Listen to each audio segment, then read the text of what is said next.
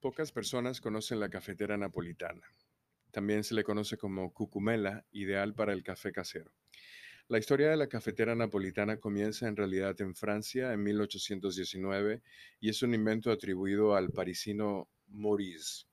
Originalmente se construyó con cobre hasta 1886 cuando el material se cambió a aluminio. El motivo de tomar su nombre de la ciudad napolés se debe al hecho de que Maurice estaba enamorado una mujer napolitana. El nombre de la cucumela se deriva de cúcuma, que significa jarrón de cobre o terracota, que es el material de color barro con el que se hacen los jarrones o los tarros de, de plantas. El tema era el color y por eso se llamaba cucumela. Sin embargo, a lo largo de los siglos, la cucumela se ha convertido en uno de los símbolos de la cultura y tradición napolitana.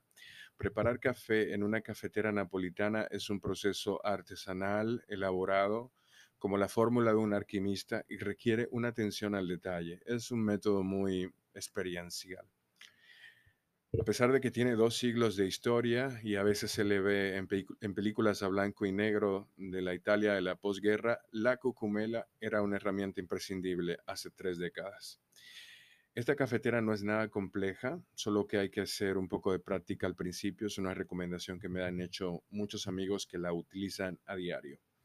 El sabor es decididamente diferente al del espresso o al del café que se prepara en la greca. Lo definiríamos como un sabor más redondo, o sea, que ocupa más la boca jugando poco arriba y abajo puede ser más largo. Obviamente cuando hablamos de largo nos referimos a la cantidad porque tiene esa peculiaridad. También suele ser un poco más ligerito o tener notas menos acentuadas o intensas que la greca porque se trata de un método medio caída libre también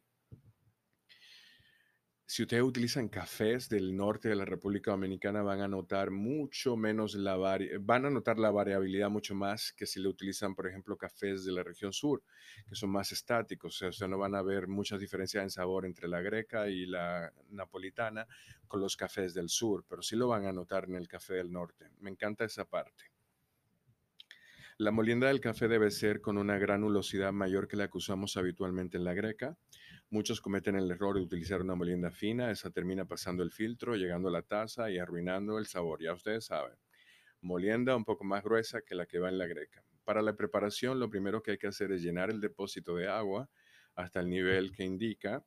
Luego colocamos el café, luego colocamos el filtro, lo atornillamos, luego la parte superior, pero al inverso. Ojo con esto, si lo hacemos de forma contraria, corremos el riesgo de hacer un reguero y de dañar la cafetera también. Así que hay que verificar bien esto. Luego se coloca el fuego. El fuego debe ser medio, no muy alto. El agua hirviendo es anunciada por una corriente de vapor que sale del agujero o por un pequeño chorro de agua. En ese momento la cafetera debe ser retirada del fuego, girada firmemente por las dos asas y volteada y esperar entre 5 y 6 minutos para que el agua fluya hacia abajo y se filtre en la parte inferior del tanque, produciendo entonces nuestro café. Si ustedes quieren conseguir una greca de estas, yo les recomendaría buscarlas en Amazon, en eBay. Lamentablemente no la van a conseguir en República Dominicana en una tienda. Son artículos normalmente como medio de lujos, aunque mucha gente las utiliza todavía. En las páginas de Café Maguana y de la Escuela de Café tenemos videos instructivos sobre cómo preparar café en la greca napolitana. Gracias por escuchar.